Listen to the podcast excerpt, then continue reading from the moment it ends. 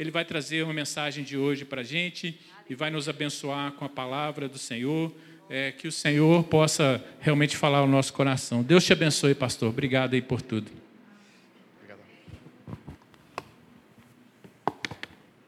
Graça e paz, queridos.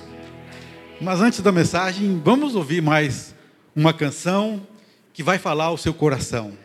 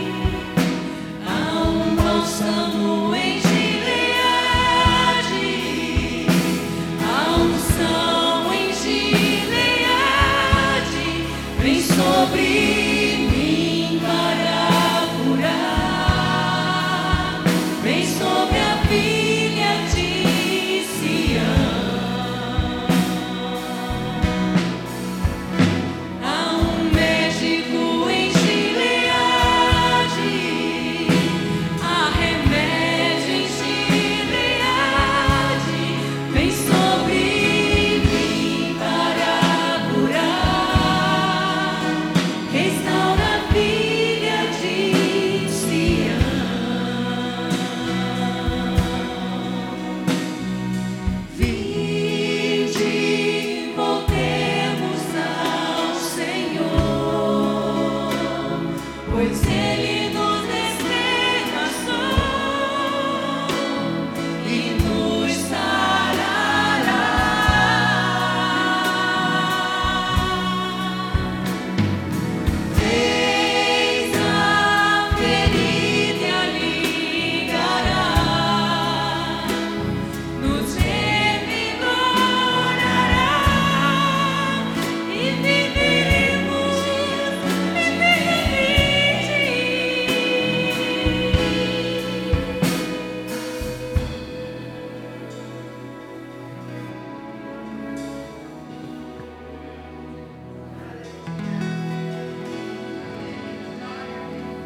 Aleluia.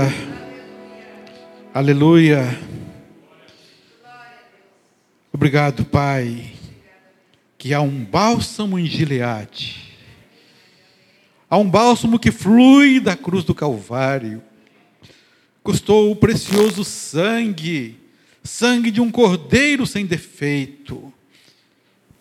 Aquele que não conheceu o pecado, Deus o fez pecado por nós para que nós fôssemos revigorados, nascidos de novo, ressurretos para uma nova vida.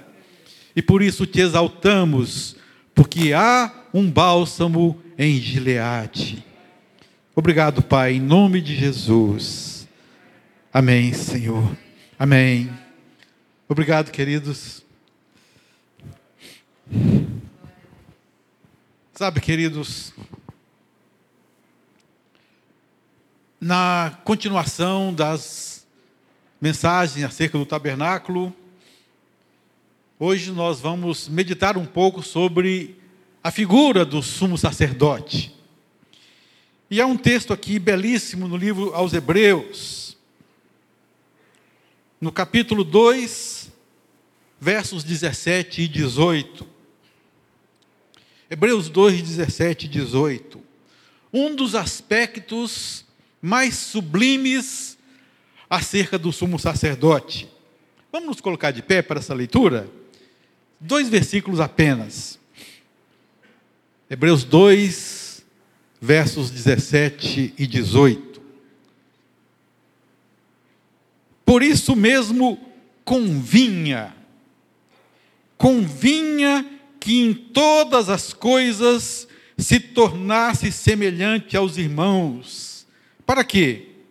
Para ser misericordioso e fiel sumo sacerdote nas coisas referentes a Deus e para fazer propiciação pelos pecados do povo. Pois naquilo que ele mesmo sofreu, tendo sido tentado, é poderoso para socorrer os que são tentados. Por isso convinha. Poder sentar, queridos. Há um vídeo que nós queremos passar agora, preparado pelo pastor Juliano, acerca desse tema, o sumo sacerdote, o tabernáculo e a figura do sumo sacerdote. Traz, assim, bem resumido, o que é o sumo sacerdote, não é? As suas vestimentas, o seu diadema, santidade ao Senhor, o peitoral com as doze pedras, em cada ombro, pedras de ônix, também com seis tribos em cada ombro, muito bem representado.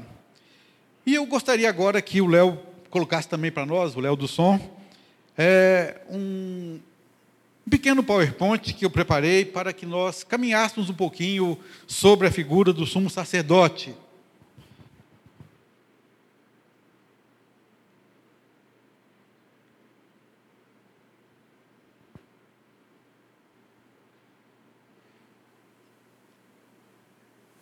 Ok? Aí está, né, essa figura imponente.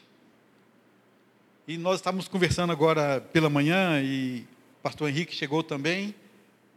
E chegamos à conclusão que sumo sacerdote é apenas um, não é? E no mais, nós somos, numa menor escala, sacerdotes do Deus Altíssimo, conforme 2 Pedro 2,9. 1 Pedro 2,9, perdão, não é? Vós sois raça eleita, sacerdócio real. Mas sumo sacerdote só tem apenas um. Aquele que entrou além do véu, o Senhor Jesus, sacerdote para sempre, segundo a ordem de Melquisedeque, que é superior à ordem de Arão. Mas esta figura imponente pagava um, um certo preço, tinha um preço a pagar. A começar por, pela sua vestimenta, não é? Enfrentando um calor aí de 40, 50 graus no deserto, não é fácil. Mas por onde ele passava, ele transmitia uma mensagem extraordinária acerca de uma vida de santidade que Deus preza e exige de cada um de nós. Ele transmitia santidade ao Senhor por onde ele passava. Eu quero ressaltar aqui alguns aspectos Aqui, aqui está vermelho, não ligou? Ligou agora, não? Ah, ligou. Como tudo no tabernáculo, o sumo sacerdote era um perfeito tipo do Senhor Jesus Cristo, tanto no desempenho de suas funções, como na sua aparência e vestimentas que usava. Cada detalhe, cada coisa ali naquela figura do sumo sacerdote transmitia uma mensagem as quatro cores que ele trazia também na sua vestimenta, as doze pedras no seu peitoral, não é? O, a tiara, o diadema, trazendo santidade ao Senhor. Tudo isso traz uma mensagem. O tabernáculo, as cores, o sumo sacerdote, os utensílios, tudo aponta para o Senhor Jesus. Uma vez por ano, adentrava o Santo dos Santos levando o sangue de um cordeiro que era imolado lá fora no altar de bronze. Ele pegava num recipiente esse, esse sangue e ia até o Santo dos Santos, tremendo, porque se ele fosse achado em pecado, ele seria fulminado ali dentro no Santo dos Santos, na presença do Deus Altíssimo. Por, para isso nós vimos que foram colocadas, né, alguns sininhos na sua roupa, que enquanto ele estivesse caminhando no Santo dos Santos, lá fora todo mundo ouviria o badalar dos sininhos, não é? E saberia que ele estava vivo ainda. Então, queridos, uma vez por ano, fazia expiação dos pecados, primeiro de si mesmo, depois de todo o povo. Uma figura pálida do nosso Senhor Jesus, que nunca precisou fazer expiação dos seus pecados, porque Jesus nunca conheceu o pecado. Mas Jesus fez definitivamente, uma vez por todas, expiação pelos nossos pecados. Que mais? Assim como o cordeiro da oferta, o sumo sacerdote não podia ter nenhum defeito. Está lá em Levítico 21, 17 a 24. Arão e seus descendentes, se alguém tivesse um pequeno defeito que fosse físico, não podia ministrar no tabernáculo do Senhor. Então tinha que ser alguém perfeito, porque apontava para o Cordeiro de Deus, imaculado, sem máculas, perfeito, e assim, de igual modo, tanto a oferta perfeita quanto o sumo sacerdote tinham que ser santos e inculpáveis. O que mais? Aí está de novo a figura do sumo sacerdote, não é? E alguns detalhes que eu queria ressaltar na mensagem de hoje nos mostram isso. Trazia nos seus ombros as doze tribos de Israel. Ombro na Bíblia tem ideia de autoridade e governo. Isaías capítulo 9. O governo está sobre os seus ombros. E o seu nome é maravilhoso conselheiro, Deus forte, Pai da eternidade e príncipe da paz.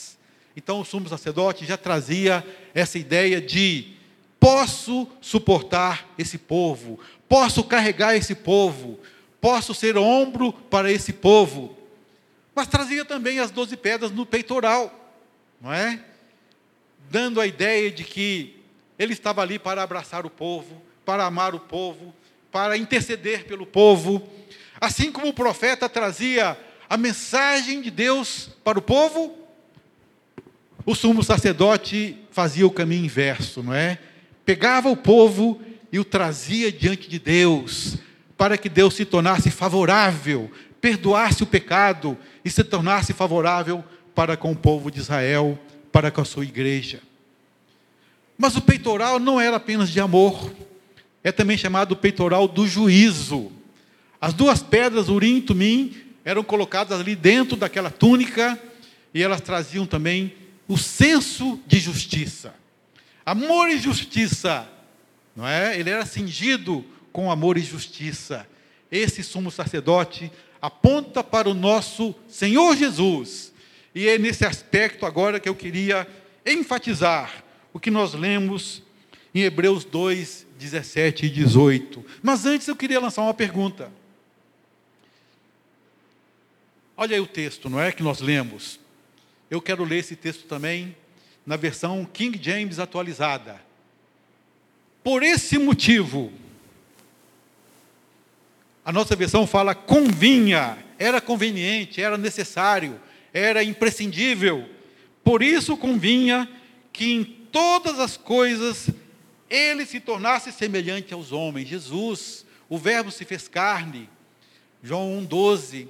Habitou entre nós, é o mesmo vocábulo de tabernáculo. O Verbo se fez carne e tabernaculou entre nós, mostrando que o tabernáculo era a figura perfeita do Senhor Jesus. Mas a King James fala assim: por esse motivo, era vital que ele se tornasse semelhante a seus irmãos. Olha, queridos, que força na palavra. Era fundamental que Jesus se tornasse como um de nós. 100% Deus, 100% homem. Sofresse as nossas dores. para que ao cabo, para que ao final, ao morrer na cruz do Calvário, ele não apenas perdoasse os nossos pecados, mas também, conforme diz Isaías 53, pudesse curar as nossas enfermidades, curar as nossas mazelas, curar as nossas dores, a fim de que pudesse constituir-se sumo sacerdote misericordioso e leal, misericordioso e fiel. A pergunta que eu quero deixar com vocês é essa: não precisa. Obrigado, Daniel. Não precisa responder agora, responda aí no seu coração. Uma ferida fechada é o quê? Uma ferida curada, uma ferida tratada, cicatrizada, é o quê, hein? O que você acha que é? Não precisa responder agora. No final, nós vamos responder essa pergunta e você vai me ajudar. Uma ferida fechada é, com essa palavra, eu quero voltar aqui para a palavra de Deus. É, por favor, Léo, pode tirar o PowerPoint. No final, nós vamos voltar nessa mesma tela. Tá ok? Obrigado. Convinha que ele se tornasse. Era vital que ele se tornasse em tudo semelhante aos irmãos. Queridos, há uma heresia que fala que Jesus não se tornou homem de fato. Era apenas uma aparência.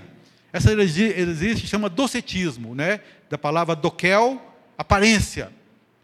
Uma outra heresia fala que Jesus não era plenamente Deus, era só humano. Mas nós cremos que Jesus faz parte das nossas crenças fundamentais, que Jesus é 100% homem e 100% Deus. Como homem sofreu as nossas dores. Como homem chorou, precisou dormir, precisou descansar, suou lágrimas de sangue, na verdade, não é? Suou sangue, na verdade, ali foi no Getsemane, quando pequenos vasos sanguíneos romperam e se misturaram ali com o seu suor. Na verdade, ninguém sua sangue. A medicina explica o que aconteceu. Mas ele viveu como um de nós. E eu quero trazer um paralelo em escala menor entre o sumo sacerdote e o sacerdote que você é, o sacerdote que você representa o sacerdote para a função para a qual você foi designado lá em 1 Pedro 2,9. Vós sois raça eleita, nação santa, povo de propriedade exclusiva de Deus, a fim de proclamar as virtudes daquele que te tirou das trevas para a sua maravilhosa luz. Convinha era vital que ele padecesse. Queridos, foi da vontade de Deus que o Filho se fizesse carne, habitasse entre nós, sofresse as nossas dores e morresse numa cruz? É, foi da vontade de Deus? O que você acha? Enganam-se aqueles que falam que a cruz foi artimanha do diabo. De modo algum. Satanás queria que Jesus descesse da cruz, tentou o filho para que ele descesse da cruz. Sim, Apocalipse 13 e 1 Pedro 1, 19 e 20 nos mostram que o cordeiro foi imolado desde a fundação do mundo. Está lá em Apocalipse 13. E 1 Pedro dá um passo além quando fala que não foi por prata, não foi por ouro, mas foi pelo precioso sangue de Jesus que nós fomos resgatados da nossa vã maneira de viver, do nosso fútil procedimento de viver, sangue manifestado antes da fundação do mundo, conhecido antes da fundação do mundo e manifestado agora para que vocês pudessem ter vida. Sabe, queridos, antes do Pai tomar a pena de ouro para escrever a nossa história, abrir o livro e começar a colocar ali cada dia, cada criação, cada momento, antes que ele escrevesse haja luz, no seu coração ele pensou: haja cruz. O Verbo morreu antes da fundação do mundo.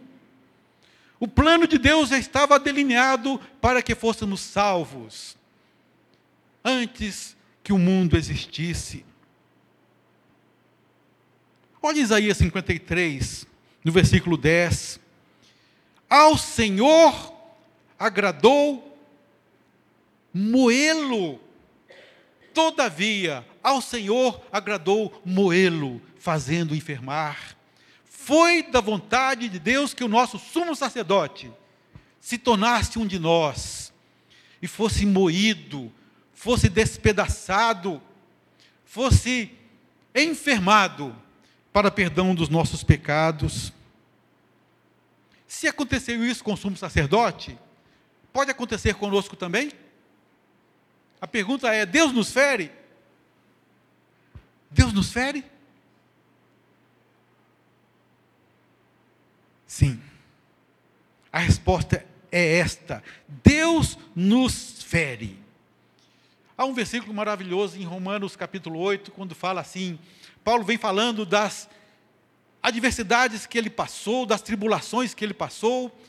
Ele mostra ali uma pequena biografia da sua vida. Quem nos separará do amor de Deus? Será tribulação, angústia, perseguição, fome, nudez, perigo, espada? Ele tinha passado por tudo aquilo. Até que ele fala: aquele que não poupou o seu próprio filho. Quem completa? Aquele que não poupou o seu próprio filho, não nos dará com ele todas as coisas? Essa é a versão maravilhosa do apóstolo Paulo, não é? Aquele que não poupou o seu próprio filho, nos dará com ele todas as coisas. E na versão de Joaquim Salum, aquele que não poupou o seu próprio filho, não vai te poupar também. É claro que esse versículo não existe, mas no todo geral da Bíblia, Deus não nos poupa, queridos. Deus te fere, Deus me fere. Deus pode ferir cada um de nós, visando um fim proveitoso. Muitas vezes, é verdade, somos feridos por um erro nosso, somos machucados por erro dos outros, somos feridos pelas nossas más escolhas. Mas a palavra de Deus é clara em afirmar que Deus nos fere e, aleluia, também nos cura para alcançar um propósito maior em nossas vidas. O hino tão belamente cantado aqui, não é? Ah, um bálsamo em Gileade, fez a ferida e sarará. Ele nos despedaçou, mas ele restaura baseado em Oséias 6, 1 e 2. Ele traz uma teologia irretocável, proclamada também pelo patriarca Jó no capítulo 5, 17 e 18. Bem-aventurado é o homem a quem Deus disciplina. Não desprezes, pois, a disciplina do Todo-Poderoso, porque ele faz a ferida e ele mesmo a ata. Ele fere e as suas mãos curam. Se foi do agrado de Deus moer o sumo sacerdote, ele fará o mesmo com os seus sacerdotes para o desempenho do seu serviço. Por que Deus nos fere, queridos? Por que Deus nos fere? São várias respostas, eu queria trazer aqui apenas três, para que possamos é, também ter um tempo ainda para uma ministração, se for possível. Primeiro, Deus nos fere para nos livrar do nosso orgulho. Deus nos fere para tirar do nosso coração o orgulho enraizado. Deus nos fere para nos livrar da nossa soberba. Olha o que diz Deuteronômio capítulo 8, versículo 2. Moisés discursando ali né, na segunda lei, Deuteronomos, segunda lei, segunda palavra, no deserto, já pertinho de entrar na terra prometida, ele fala: Povo de Deus, recordar-te-ás de todo o caminho pelo qual o Senhor teu Deus te guiou no deserto esses 40 anos, para te humilhar, para te provar, para saber o que estava no seu coração. Deus fez isso com o seu povo. E ainda, 2 Coríntios 12, 7, quando Paulo vem ali desfilando, não é? Tantas revelações, arrebatado ao terceiro céu. Conheço um homem, não sei se no corpo ou fora do corpo, ele foi arrebatado ao terceiro céu. Ouviu coisas que aos olhos, aos ouvidos humanos não é possível replicar. E ele fala assim: para que eu não me ensoberbecesse com as grandezas das revelações, foi-me posto um espinho na carne, mensageiro de Satanás, para me esbofetear, a fim de que não me exalte. Ele pediu a Deus três vezes: Senhor, me livra disso. Aí Deus fala: Não, é um mensageiro de Satanás, mas eu permiti. Assim como Deus permitiu na vida de Jó que seus dez filhos fossem é, levados para a glória. Assim como Deus permitiu na vida de Jó que ele perdesse toda a sua fortuna, e ele se levanta e fala: Bendito seja o Senhor, o Senhor o deu, o Senhor, o Senhor o tomou, exaltado seja o nome do Senhor. Deus quer nos livrar do nosso orgulho, queridos. Uma boa parte de vocês sabem o que eu enfrentei desde julho do ano passado, quase um ano, com os exames que eu vinha fazendo a cada seis meses de verificação do PSA da próstata. E no mês de julho apareceu um indício. Queridos, eu me orgulhava, eu me orgulhava Aliás, eu juro que eu não me orgulhava, eu pensava que eu não me orgulhava. Eu sempre levantava as mãos e dizia: Senhor, muito obrigado, porque o Senhor não permitiu que eu fosse parar num hospital, num leito de hospital. Eu chegando perto dos meus 70 anos e eu dizendo: Senhor, obrigado, o Senhor não permitiu que eu fosse ficar estendido num leito de hospital. Enquanto eu olhava para minha esposa, a Márcia, cadê ela? Está aí. Está ali atrás. Três filhos, não é? Três idas ao hospital. Outras tantas vezes em que precisou tirar pedra do rim. Outras cirurgias, e eu dizendo, Senhor, obrigado, o Senhor não permitiu que eu fosse parar num leito de hospital. Juro que eu não estava orgulhoso disso, queridos. Como o coração é enganoso, não é verdade? Como nós nos enganamos. Aí no mês de julho começou um certo indício. Aí o médico recomendou ressonância magnética. O indício ficou mais forte. Aí fui fazer biópsia. Setembro eu fiz a biópsia. No mês de outubro, fui lá buscar o resultado. A Márcia falou: Quer que eu vá contigo? Eu falei: Não, não precisa. Queridos, eu fui sozinho. E quando eu recebo ali aquele papel que eu me assento na cadeira lá do laboratório e eu começo a ler. É cada nome que eles me arranjam. Adenocarcinoma.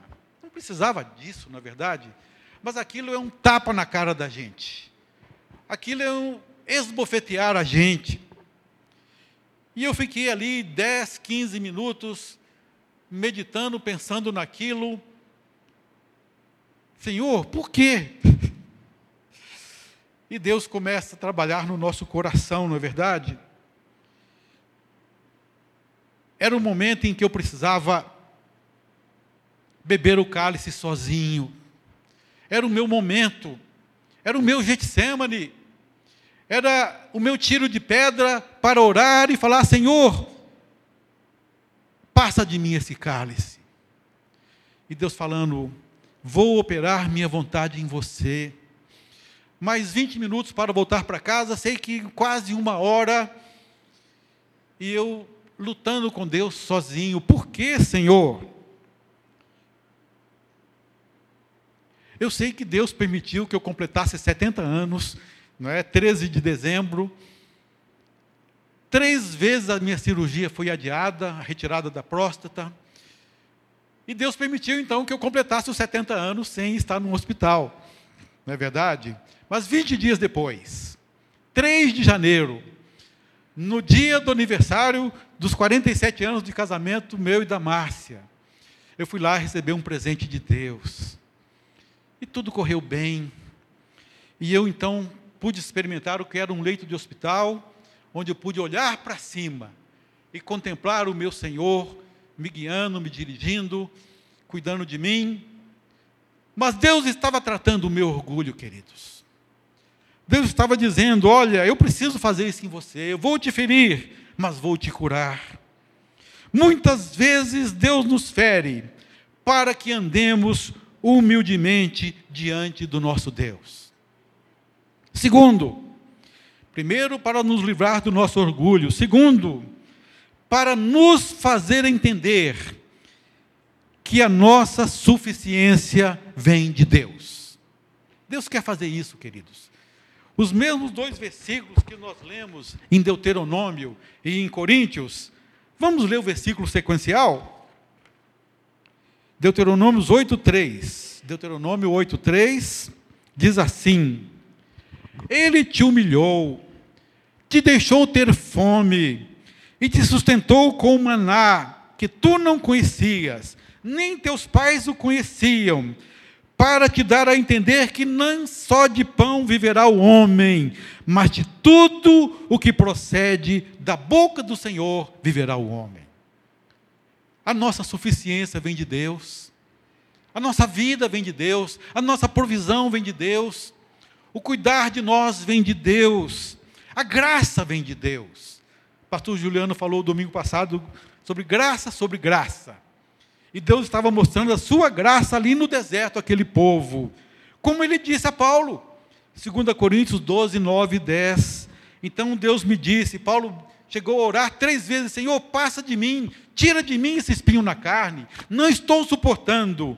E Deus fala: A minha graça te basta, porque o poder se aperfeiçoa na fraqueza. Se Paulo fosse forte na sua força humana, queridos, onde entraria o poder de Deus? Mas Deus precisava enfraquecer Paulo para dizer: Paulo, estou te ferindo para você experimentar a minha provisão, estou te ferindo para você experimentar a minha graça, estou te enfraquecendo para você receber a fortaleza que vem do meu espírito. A minha graça te basta, porque o poder se aperfeiçoa na fraqueza. De boa vontade, pois mais me gloriarei nas fraquezas, para que sobre mim repouse o poder de Cristo. Pelo que sinto prazer nas fraquezas, nas injúrias, nas necessidades, nas perseguições, nas angústias, por amor de Cristo. Porque quando sou fraco, é aí que eu sou forte. Quer ser forte? Deixa Deus agir na sua vida. Vai precisar te ferir algumas vezes? Vai. Mas aí você vai experimentar uma fortaleza tão grande, a olhar para cima e ver que o Deus Todo-Poderoso continua cuidando de você. Terceiro, Deus nos fere. E esse aqui é um ponto maravilhoso, queridos, um ponto lindo. Deus nos fere para você poder compreender a dor do seu irmão. Quantas vezes fui chamado para aconselhar pessoas que estavam enfrentando câncer? E eu não compreendia direito, queridos. Hoje eu compreendo. De 3 de janeiro para cá, aliás, antes de 3 de janeiro, já na minha enfermidade, enquanto eu estava me preparando fazendo os exames para a cirurgia, já comecei a aconselhar pessoas vivendo o mesmo drama que eu estava vivendo. Umas quatro ou cinco pessoas, eu pude chegar diante delas falando: Eu sei o que você está passando. Eu sei, por experiência própria. Por isso convinha que em todas as coisas ele se tornasse semelhante aos irmãos para ser misericordioso e fiel, sumo sacerdote nas coisas referentes a Deus. Pois naquilo que ele mesmo sofreu, ele pode chegar diante de cada um de nós dizendo: Eu sei, eu sei o que você está passando, eu senti isso, eu passei por isso. Quer compreender a dor do seu irmão? No livro O Intercessor, um maravilhoso livro, que se alguém não leu ainda, leia. Ele conta que, passando por uma das ilhas ali entre uh, o nosso continente a África, não sei se as Ilhas Canárias, uma daquelas ilhas ali de colonização portuguesa, ele encontrou um homem tuberculoso e foi orar por ele. Queridos,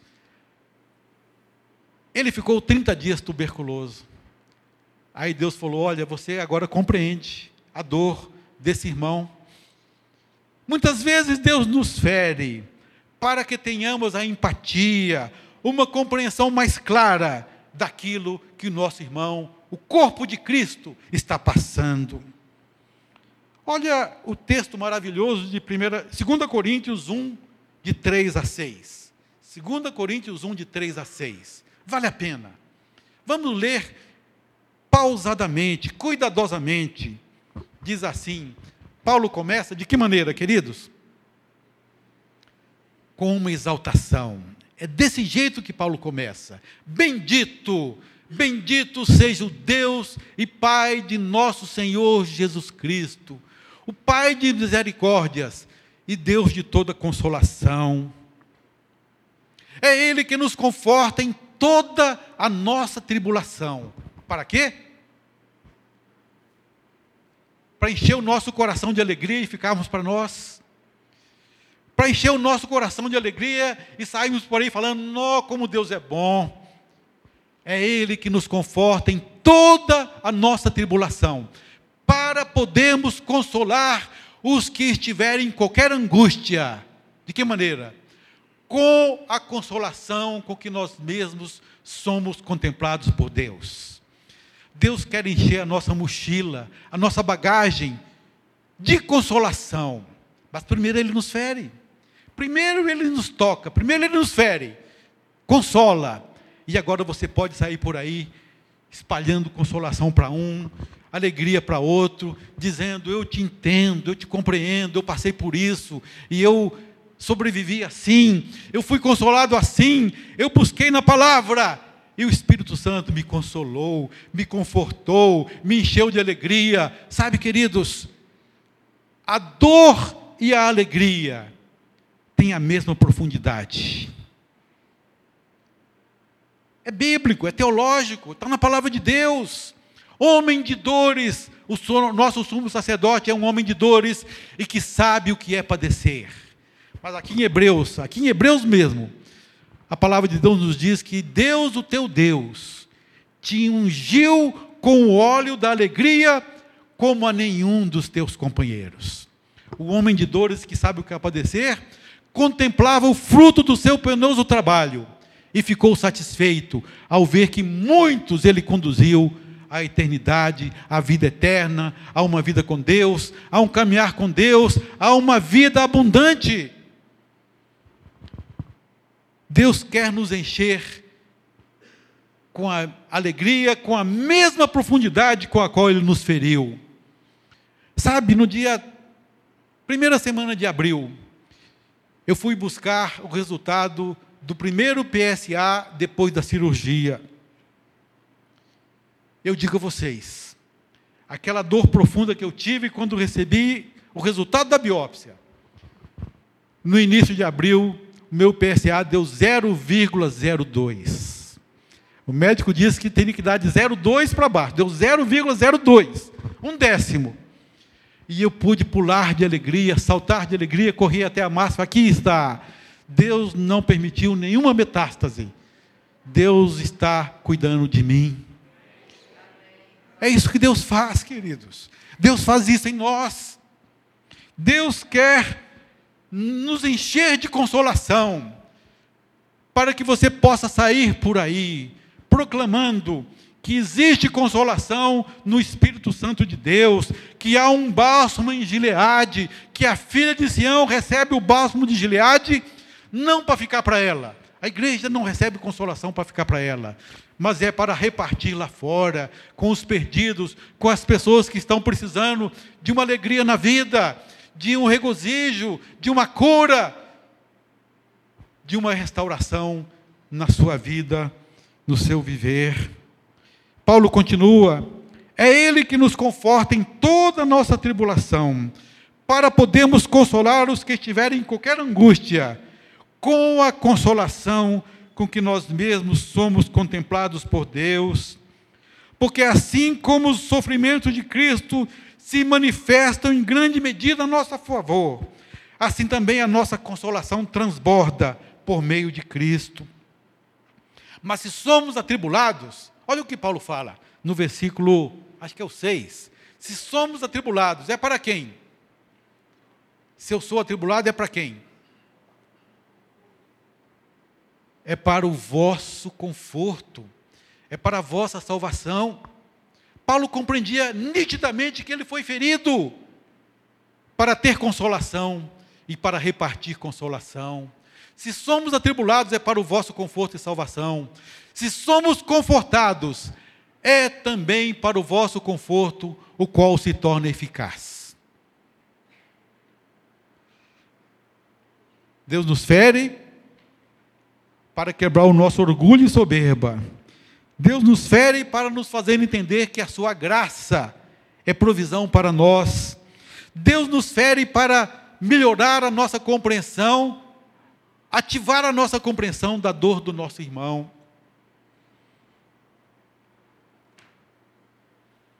E eu queria agora que você então respondesse, né? Uma ferida fechada é. Pode voltar para nós, Léo? Uma ferida fechada é. O que, hein? Alguém sabe? Hã? Não entendi? Curado, sarado.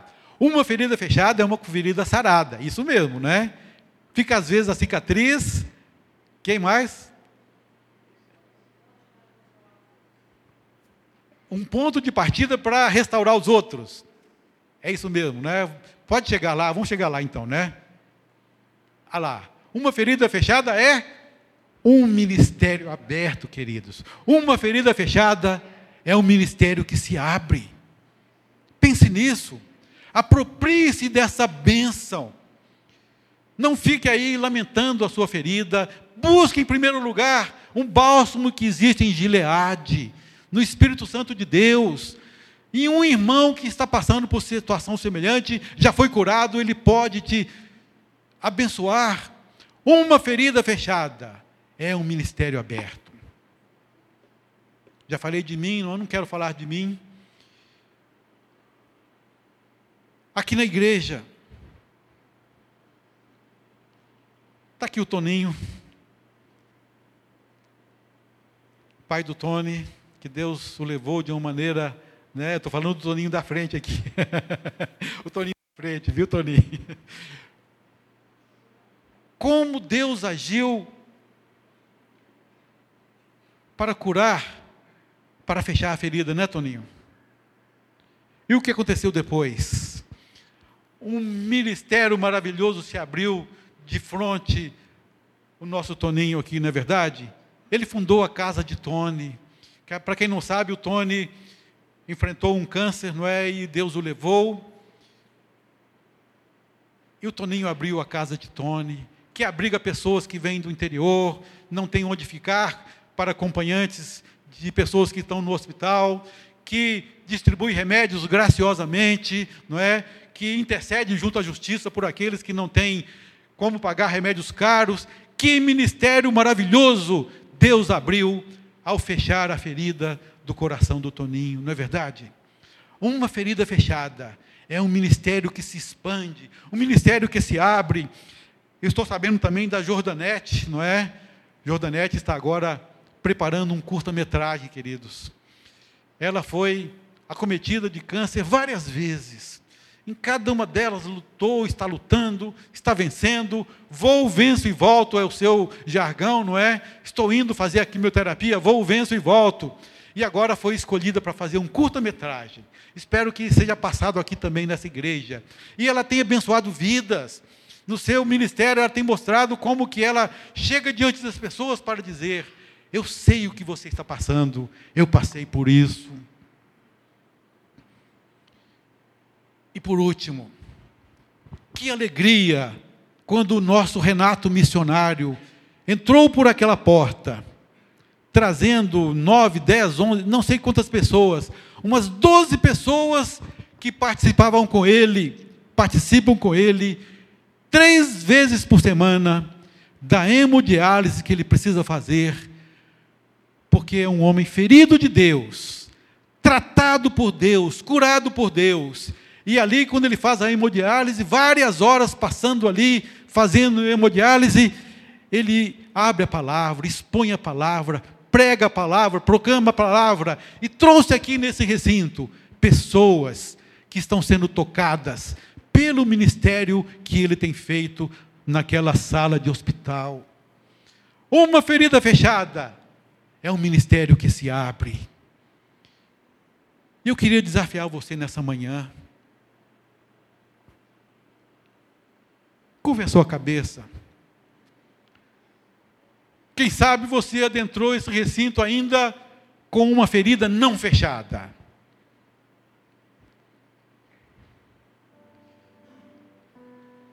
Eu quero te dizer, há bálsamo em Gileade. Há bálsamo aqui junto aos irmãos que já passaram por problemas, adversidades e estão curados. A filha de Sião tem bálsamo também, que o Espírito Santo delegou, derramou, ungiu, para que você possa abençoar outras pessoas. Tem alguém aqui ainda de coração dilacerado, despedaçado? Eu quero te chamar, vem aqui à frente, podemos orar por você. Há pessoas que podem te abençoar. Dê uma chegada aqui à frente, em nome de Jesus. O coração está ferido, magoado, dolorido injuriado, há um bálsamo em Gileade, que o Espírito Santo quer derramar no seu coração, quer curar sua ferida, para que você também se torne um missionário, no ministério, para abençoar outras pessoas. Tem alguém? Vem aqui à frente. Podemos orar por você, te abençoar. Há pastores, há irmãos. Não faço distinção entre pastores e leigos. Aleluia.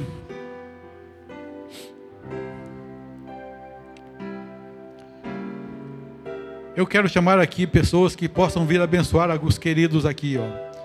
Quem quer vir aqui abençoar? Você já está curado? Vem abençoar, né? Amém. Amém.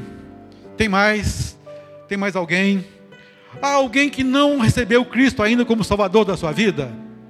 Tem alguém que não é salvo ainda e não sabe onde passará a eternidade. O nosso sumo sacerdote cura, mas também perdoa pecados. Quero convidar outras pessoas para vir aqui orar, abençoar. Vem aqui, queridos.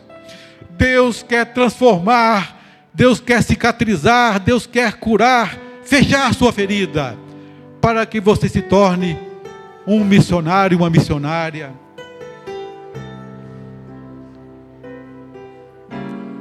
Amém, aleluia. O Espírito de Deus está aqui para curar, para salvar, para abençoar. Que bênção. O Espírito de Deus está aqui para ungir pessoas para que se tornem missionários, pregadores da palavra, por onde passarem. Aleluia. Tem mais alguém? Venham, vem aqui. Deus quer te curar. Deus quer transformar sua vida. Deus quer te abençoar, é bíblico. Glória a Deus, glória a Deus. Aleluia, aleluia. Vamos ficar de pé. Enquanto estão orando, eu quero deixar claro para você que nem todo ministério parte de um coração ferido e curado, não, viu, queridos? Existem ministérios que Deus não precisa ferir ninguém. Tá? Existem. Mas toda ferida fechada pode se transformar num ministério. A mensagem é essa. Toda ferida curada pode abrir um ministério diante de você. E outra coisa, Não inveje, não inveje aquele que você considera felizardo. Pedro estava sendo curado quando de repente, né, Jesus ministrando no coração de Pedro, três vezes falando: Pedro, tu me amas, lembrando a Pedro as três vezes que ele negou Jesus. Aí Pedro sendo curado, ainda entristecido, ele olha para trás, quem ele vê? João o feliz, João o felizardo, João o discípulo amado, João o filhinho da mamãe. Aí Pedro fala: Senhor, e esse aí? E Jesus fala: Se eu quero que ele fique vivo até eu voltar, que te importa? Tu, porém, vem e me segue. Não inveje a sorte dos outros, não se compare aos outros, mas deixa Jesus tratar as suas feridas que Ele vai abrir um ministério maravilhoso diante da sua vida. Ó oh, Pai, muito obrigado. A tua palavra é a verdade. A tua palavra não mente. A tua palavra diz que há bálsamo em Gileade e nós cremos que há bálsamo em Gileade e o Espírito Santo está derramando agora, trazendo cura aos corações feridos. Oh, Pai, traz cura àquele que precisa, àquela que precisa e abre novamente um ministério para que possamos sair por este mundo derrotado, anunciando vitória, por esse mundo entristecido, anunciando alegria, por esse mundo doente, anunciando cura, por esse mundo perdido, anunciando salvação que o Senhor Jesus pode dar. Vá em paz, querido, e que o amor de Deus o Pai as comunhões, a comunhão, o consolo, o bálsamo do Espírito Santo de Deus e o amor de Jesus Cristo, a graça do Filho, graça sobre graça, sejam com você, com todo o povo de Deus, desde agora e para sempre. Amém e amém. O Senhor te abençoe, querido. Amém.